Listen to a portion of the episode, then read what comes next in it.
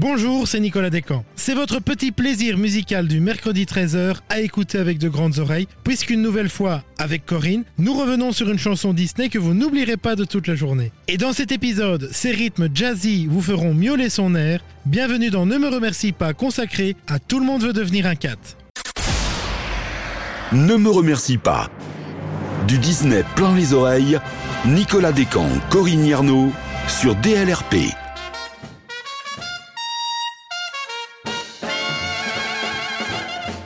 Bonjour Corinne. Alors, changement d'ambiance, changement de lieu, changement de rythme? Où nous entraînes-tu pour nous en mettre plein les oreilles aujourd'hui? Bonjour Nicolas. Pas bien loin dans l'espace puisqu'on part à Paris, mais remonter dans le temps au début du XXe siècle. Attends, Paris, début du XXe siècle, vers 1910, c'est ça? Exactement. Chez Madame de Bonne Famille et ses chats, les aristochats. Les aristochats, oui, mais je vais plutôt t'entraîner sur les toits de Paris avec une bande de chats de gouttière. Scat Cat et sa bande qui nous entraînent dans un bœuf jazzy. Tout le monde veut devenir un cat, c'est ça Voilà. Ce n'est pas la chanson titre du film, mais qu'est-ce qu'elle déménage. Et ne me remercie pas, tu ne pourras pas t'en débarrasser. Alors je suis tout oui. Retour en 1961. Quels sont les chats qui habitent les grands quartiers?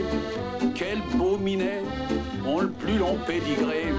Walt Disney demande à Tom McGowan et Tom Rowe une idée originale pour son émission de télévision Walt Disney's Wonderful World of Color. Les deux auteurs lui proposent alors le script d'un téléfilm live avec des chats, des chats qui ne parlaient pas. C'est un narrateur qui devait nous livrer leurs pensées.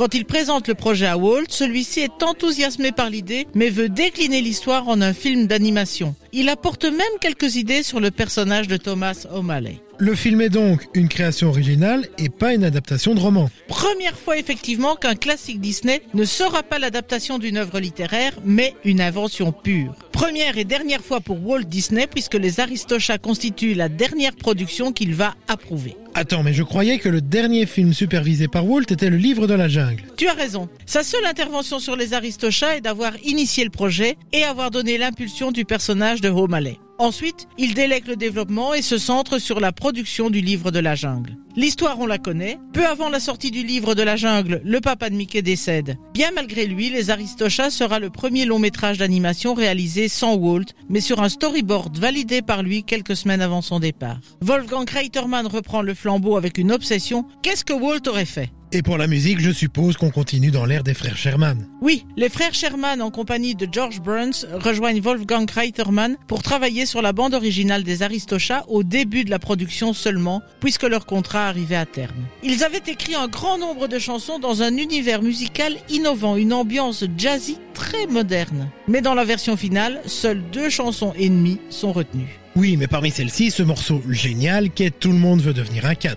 Eh bien, figure-toi que non. Pour la scène des musiciens de jazz, les Sherman avaient écrit une autre chanson, Jazzy Out.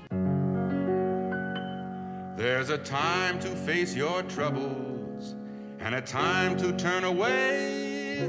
Mais les Sherman ne sont plus sous contrat à la fin de la production et les studios préféreront la composition de Floyd Huddleston et Al Rinker, Everybody Wants to Be a Cat. Oui, il faut dire qu'elle a un certain style, cette chanson. Elle conjugue à merveille jazz, ritournelle, le scat, etc.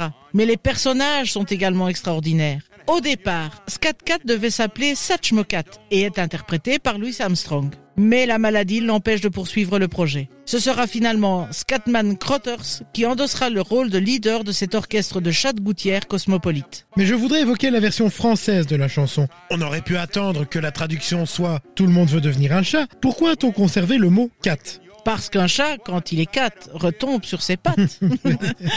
Blague à part, les paroles ont été adaptées en français par Christian Gelet, qui respecte alors le jeu de mots de la version originale. Dans les années 60, le mot cat signifie bien sûr le félin domestique bien connu, mais a un tout autre sens dans la culture beatnik de l'époque, où l'on parle plutôt de quelqu'un qui est cool. Le jazz étant très populaire dans ce milieu, la réunion était évidente dans le dessin animé. Tout le monde veut devenir un cat devient donc synonyme de tout le monde veut être tendance. Tendance jusqu'au point de recevoir des récompenses. Eh bien non. Le film aura un certain succès au cinéma, mais ne sera pourtant pas apprécié par les critiques. La chanson aura toutefois la reconnaissance populaire en étant reprise régulièrement. Et je ne retiendrai que la version française sortie en 2013 par Thomas Dutronc et Laura Smet sur l'album We Love Disney. Tandis que Charles Perrier, lui, reprend la version américaine. Tout le monde veut devenir un cat Parce qu'un chat, quand il est retombe sur ses pattes. Eh bien, je n'ai qu'une seule chose à dire, soyons tous des cats. À bientôt Corinne pour une nouvelle chanson dans Ne me remercie pas. Et quant à vous d'ailleurs, n'oubliez pas que vous pouvez retrouver l'intégralité de ces épisodes sur notre radio, sur dlrp.fr et en vous abonnant à notre podcast sur votre plateforme favorite. À bientôt Corinne. À bientôt Nicolas.